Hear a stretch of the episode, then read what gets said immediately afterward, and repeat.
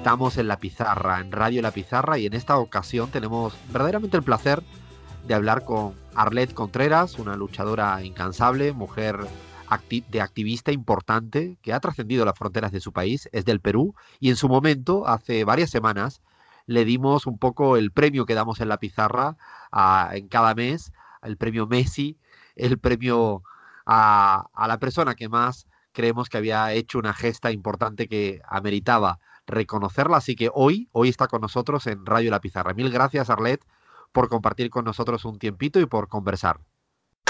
Eh, gracias a ustedes, Alfredo, por la invitación. Eh, muchos saludos a todos los oyentes de la Radio La Pizarra.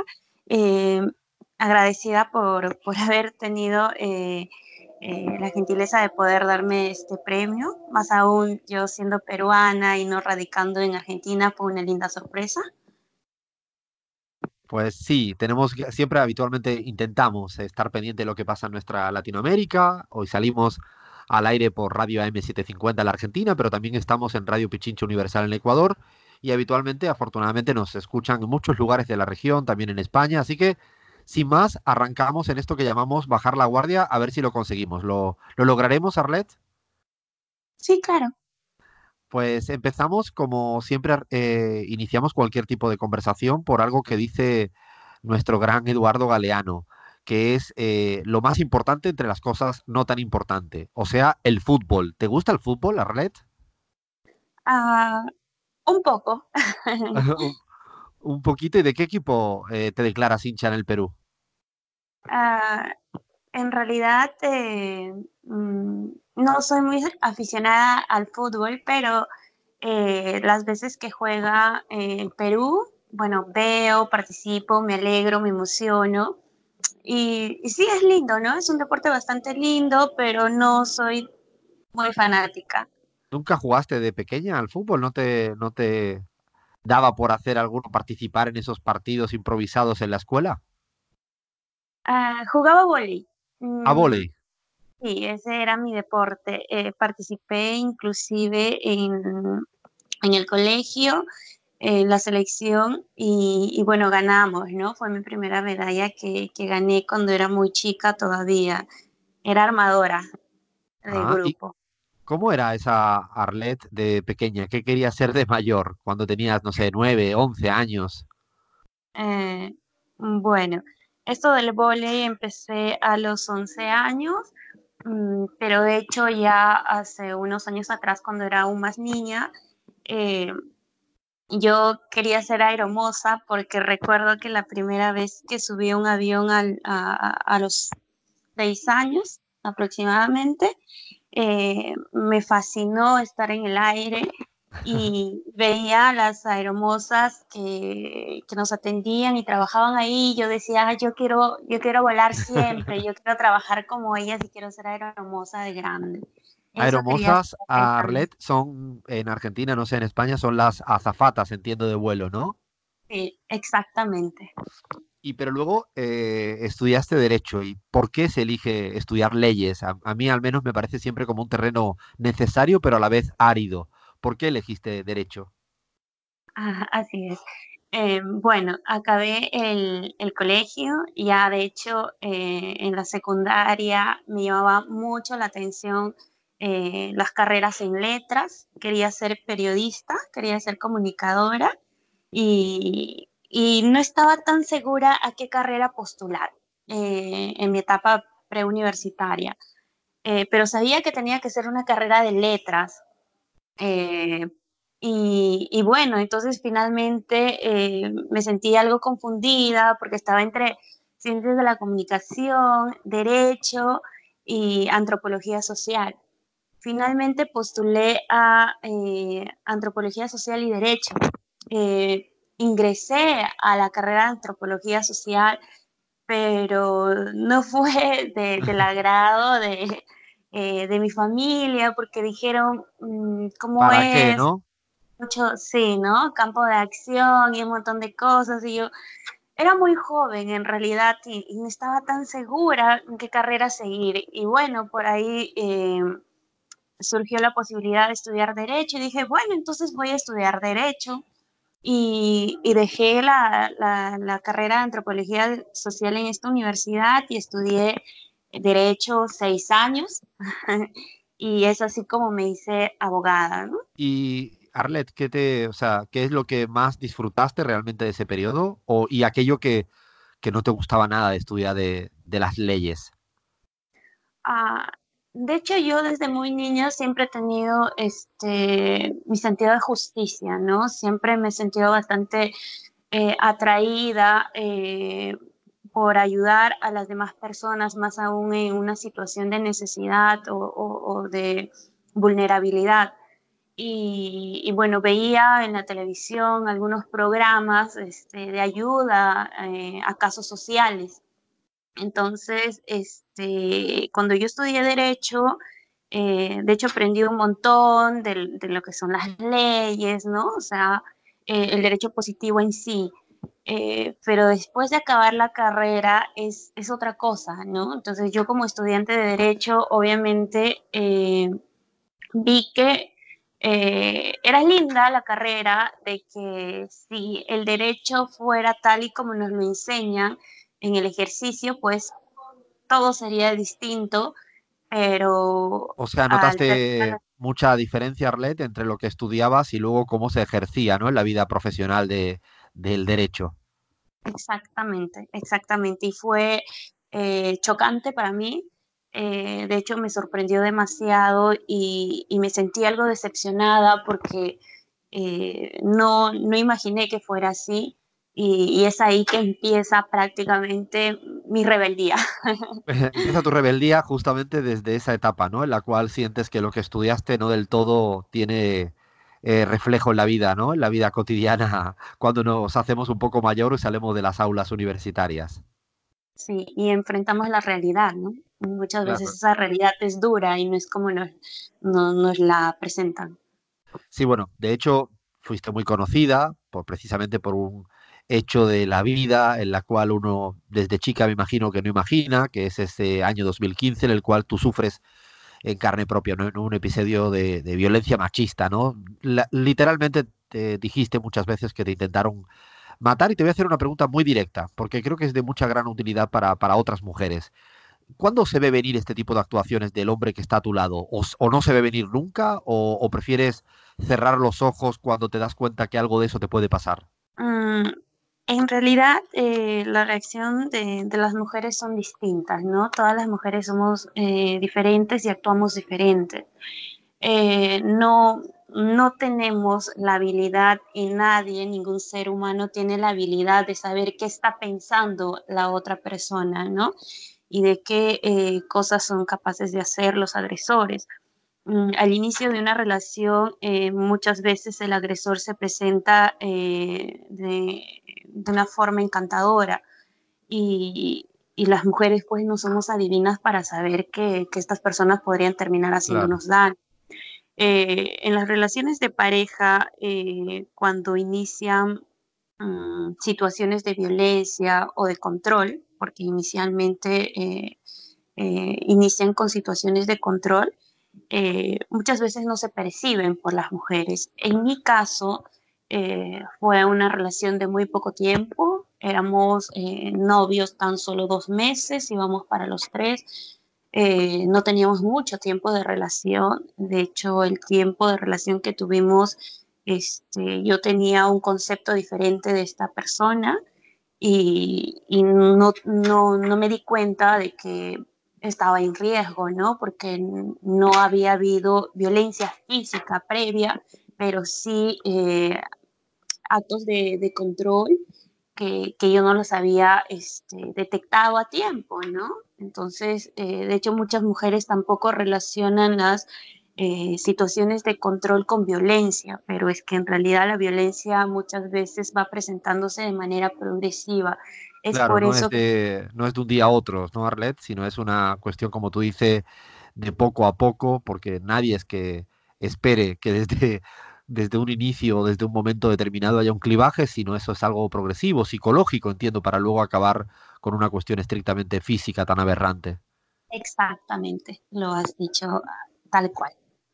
Eh, incluso me imagino que te han preguntado mil veces esto, eh, Arlet, pero ¿tienes como alguna sugerencia para todas estas mujeres que verdaderamente sufren o son eh, físicamente o están sufriendo también ya en el terreno psicológico? ¿Cómo, o sea, qué, sugerencia, recomendación le dirías a los oídos de estas mujeres que a veces no se atreven a, denunciar o a salir de ese bucle tan complejo y perverso? Eh, mi recomendación para, para, las mujeres sería de que este, nos demos un poco de tiempo para analizar eh, nuestras relaciones y, y, poder determinar si realmente nuestra relación va bien, eh, se basa en el respeto, en la confianza, o, o es una relación que se está haciendo tóxica o ya es tóxica, ¿no? Entonces, al momento de detectar que una relación ya va haciéndonos daño, es el momento adecuado para ah, alejarse y pedir ayuda, ¿no? Dependiendo de la situación, para evitar eh, situaciones peores. Eh, mi país eh, es una sociedad bastante machista. Mm, creo que en Latinoamérica tenemos casi el mismo problema y hay demasiada violencia en contra de las mujeres exactamente por el pensamiento machista de, de los hombres, eh, que no es exclusivamente el pensamiento de los hombres, porque también hay mujeres que, comparten esos pensamientos y que creen que está bien que, los hombres pues las, maltraten o, las violenten, ¿no? Y, bueno, o que ellas se deben a, obedecer a los hombres y cumplir todas las expectativas que, lo, que los hombres este, exigen de ellas. Entonces entendamos que el machismo también viene pues desde hace mucho tiempo atrás, pero es importante también de que empecemos a advertir esas actitudes y esos pensamientos machistas para empezar a erradicarlos, ¿no? Y, a educar a nuestros niños y a nuestras niñas eh, ya este, en igualdad, ¿no? En igualdad, con respeto, con tolerancia, para que posteriormente eh, la violencia no se reproduzca, ¿no? No se reproduzca de esta forma. Es importante también combatir la violencia en contra de las mujeres desde todos los ámbitos.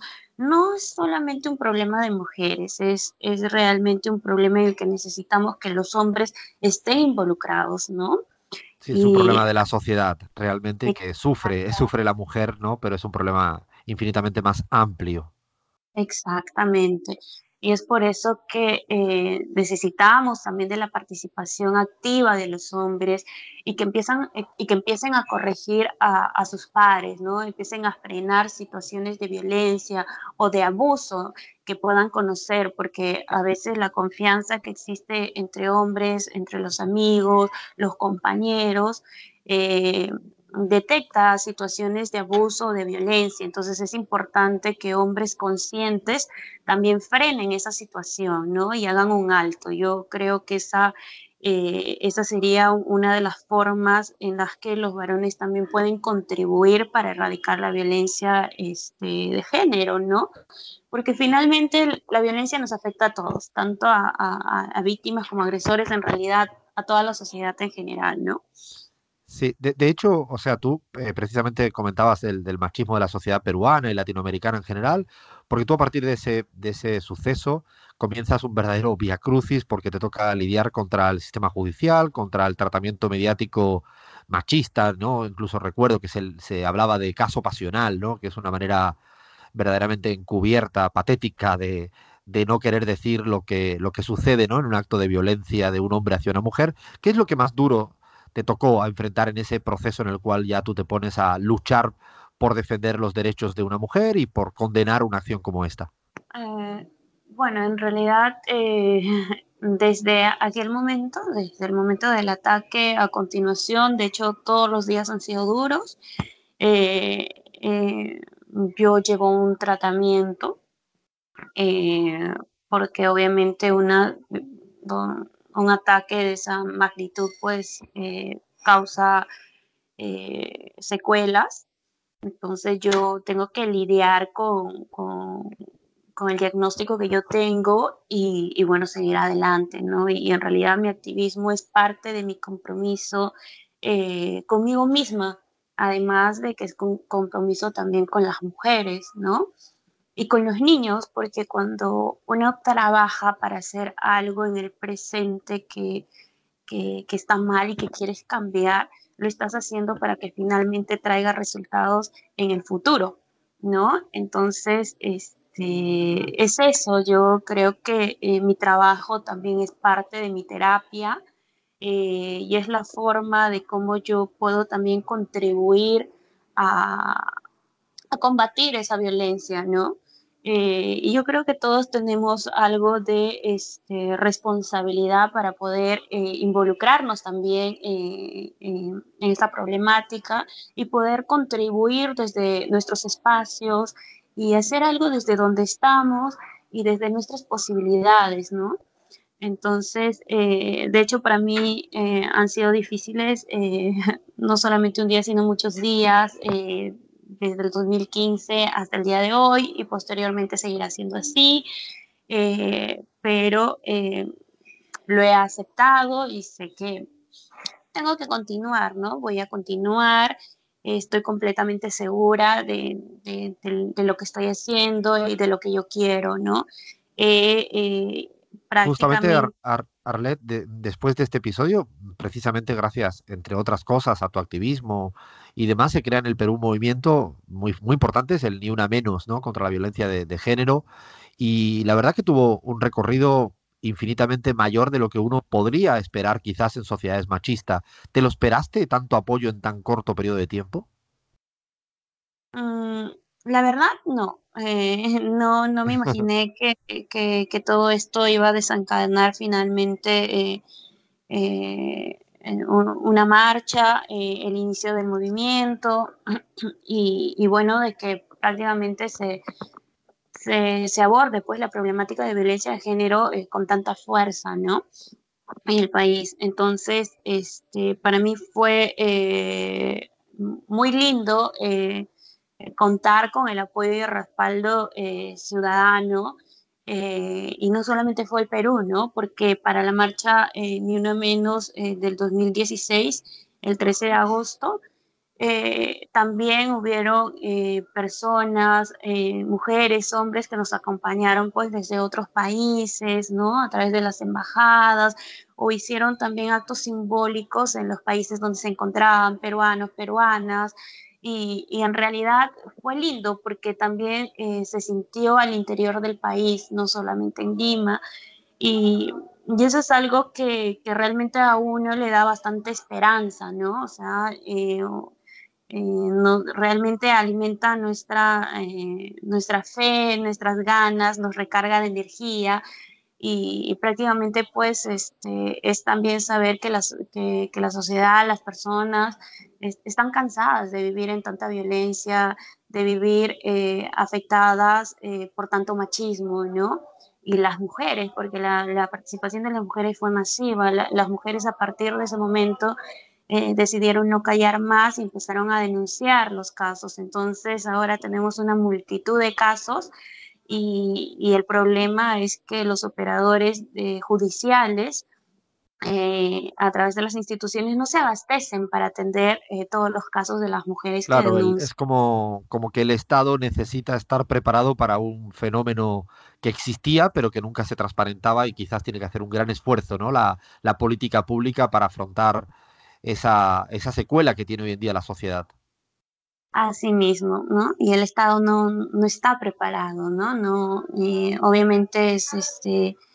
Eh, muchas veces esta inacción de parte del Estado eh, se convierte en complicidad con el agresor o con los agresores, ¿no? Porque la impunidad, eh, desde mi punto de vista, es un síntoma de aliento para los agresores, ¿no? O sea, si, un país en el que eh, se detecta tanta violencia en contra de las mujeres y los agresores no reciben un castigo o una sanción, eh, de por medio, pues, y están impunes, obviamente se va normalizando eh, la violencia y se está dejando un mensaje de permisibilidad ante la violencia, ¿no? Entonces, eh, para mí es bastante importante que se sancionen también estos actos, ¿no? Sí, el silencio y la pasividad realmente no, no ayudan en absoluto a, afrontar estas situaciones ¿no? de, desigualdad entre unos y otros y, al final hay víctimas que realmente necesitan de esa protección y justamente en ese sentido, Arlete, quiero preguntar por,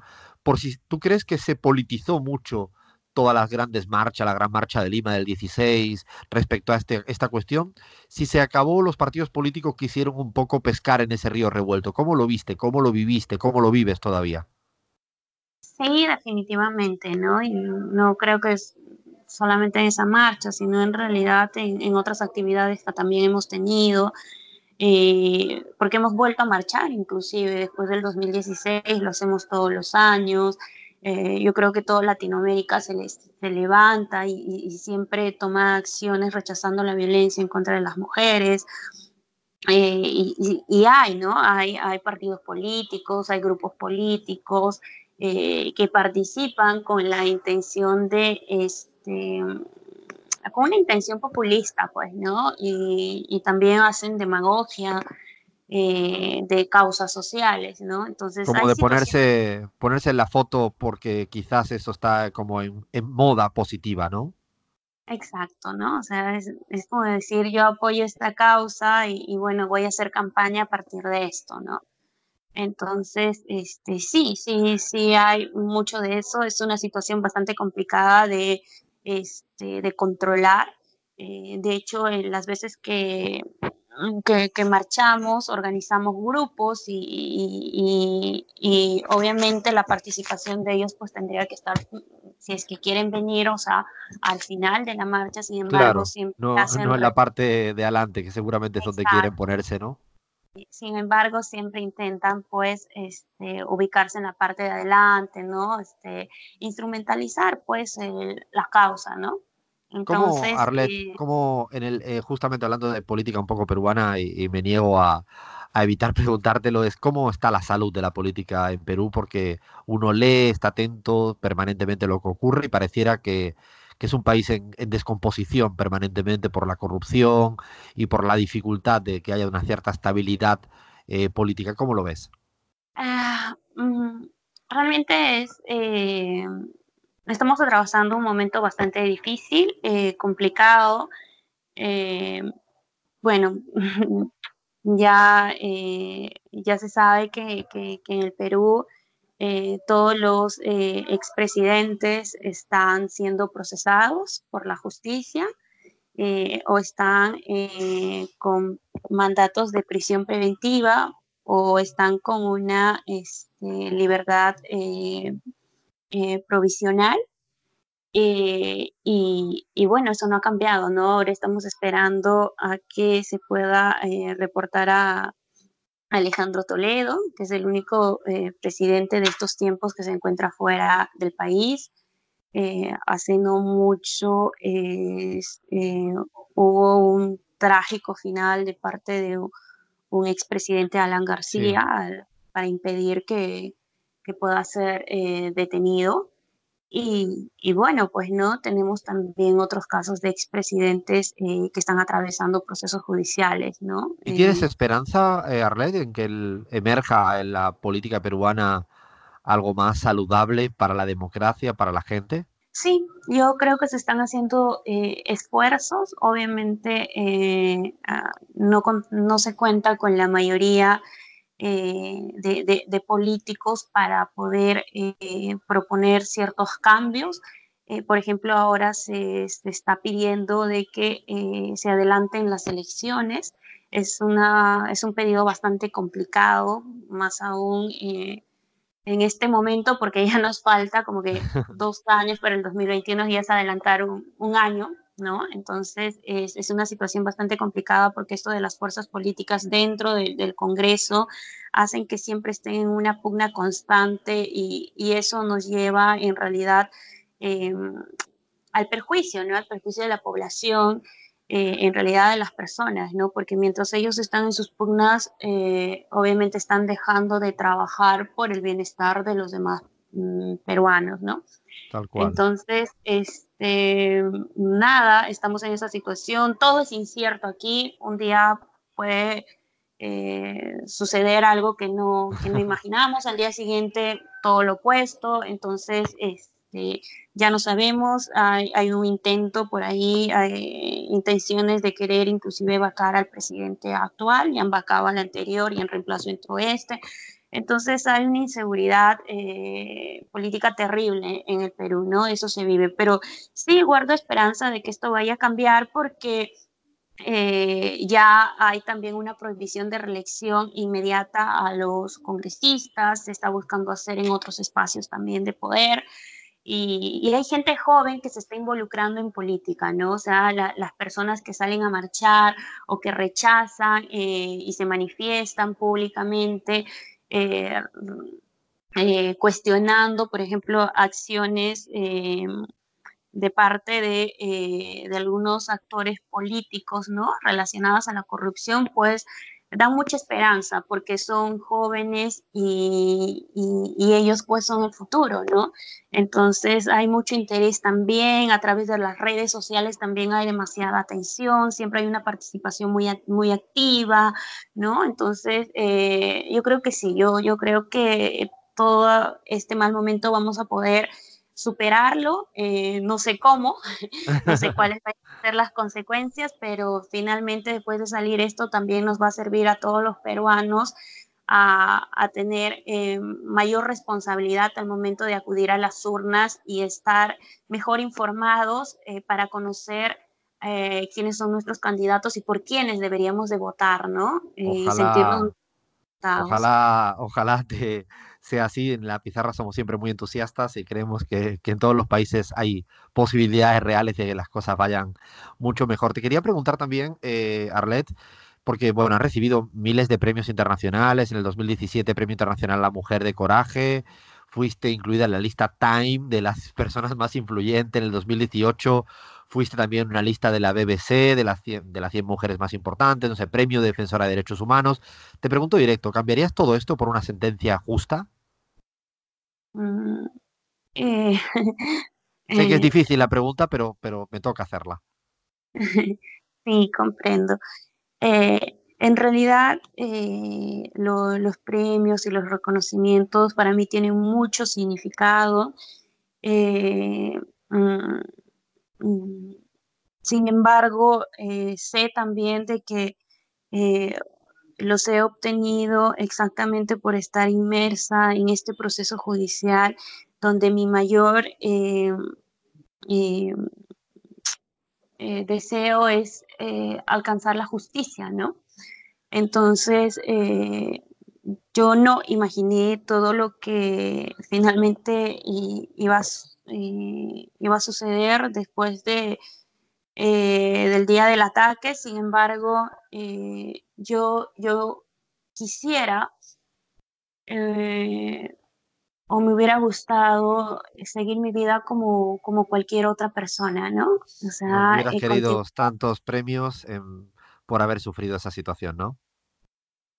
Eh, en realidad es lindo recibir premios, más aún cuando hay un valor simbólico eh, y sentimental, adicional, eh, pero es distinto eh, recibir un premio mm, por, en otras circunstancias, ¿no? Entonces, de repente más por, por otros motivos, ¿no? Sin embargo, saber que tu perseverancia, tu coraje, tu, tu valentía de hablar, de, incentivar a las demás mujeres, de hacer un llamamiento constante, de hacer críticas también, ¿no? al sistema de justicia, ¿no? Y eh, son reconocidos. Eh, yo creo que ninguna mujer quisiera eh, pasar por una situación de violencia tan cruda, ¿no? Y, y, bueno, eso, ¿no? E, esa es mi reflexión. no es que los cambiaría, sino que en, realidad eh, es, es, bastante difícil de explicar, pero creo que sí. sí, sí, No, se entendió, se entendió perfectamente y creo que la, toda la gente que nos escucha lo, lo entiende a la perfección porque es, es, cierto que más que cambiar, uno quisiera poder seguir teniendo esos premios, entiendo, por esa lucha, al mismo tiempo que tienes una sentencia justa, como, como así debe ser en cualquier estado de derecho, ¿no? Exactamente, y eso es lo que más frustra, ¿no? O sea, imagínense si, si, yo con, con, el apoyo y el reconocimiento de, eh, estas eh, instituciones, eh, organizaciones, pues prácticamente acceder a justicia se me hace mm, tan difícil, tan complicado durante tantos años, ¿no? Y, imagínense que es para las demás mujeres, ¿no? Que es para, es para aquella mujer eh, que vive, no sé, eh, en una zona rural, ¿no? Eh, que es para, para aquella mujer que no tiene conocimientos de derechos, ¿no? Que es para aquella mujer que de repente este, todavía tiene miedo de hablar, ¿no? Que es para, que es para las demás mujeres, ¿no? Si, si, si mi caso pues no alcanza justicia aún siendo un caso emblemático, la verdad mm, me apena demasiado el mensaje que, que, estamos dando, ¿no? Hasta el momento a, las demás mujeres.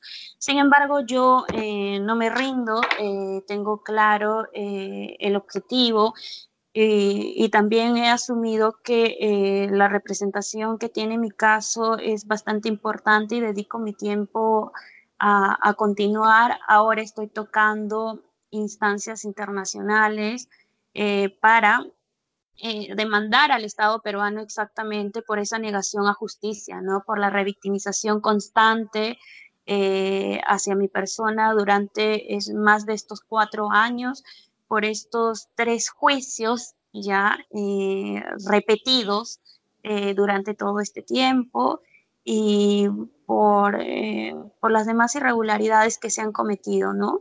Que es así como las cometen también con otras mujeres, ¿no? Para cansarlas, para que desistan, para que ya no continúen con sus procesos, ¿no? Y eso es, no es otra cosa más que negarles derechos a las mujeres, ¿no? Y es eh, es, es, terrible, es un mensaje completamente eh, negativo y es por eso que las mujeres también nos, nos, levantamos y empezamos a, exigir igualdad, ¿no? exigir eh, que también se valoren nuestros derechos porque obviamente estando inmersas en un proceso judicial, muchas veces quien tiene las de ganar es el agresor, ¿no? El delincuente.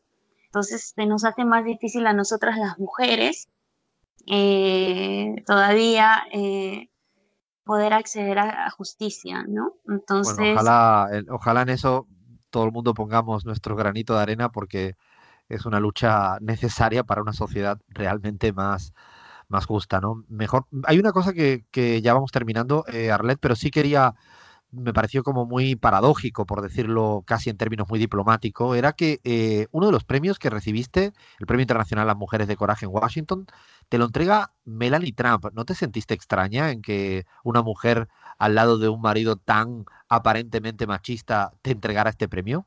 Mm, no, no, porque eh, exactamente eh, he aprendido a través de mi experiencia y todo lo que vino después, de que entre las mujeres no, no, tenemos que vernos eh, mal ni, con distancia, sino que entre las mujeres tenemos que aprender a, darnos la mano y a entender, a entender eh, las situaciones que podríamos estar atravesando, que pueden ser diversas eh, en cada mujer y, no, no, no me sentí así. Me lo, han, me lo han preguntado un montón de veces. Claro, eh, porque llama la atención, pero a mí me diste ya una lección magistral con esta respuesta. De hecho, me, me, obliga a repensar a mí, yo creo que a muchos de, lo, de la gente que nos escucha. Hubiera sido distinto que me lo hubiera dado Trump, ¿no? O sea, eso sí es otra cosa, ¿no?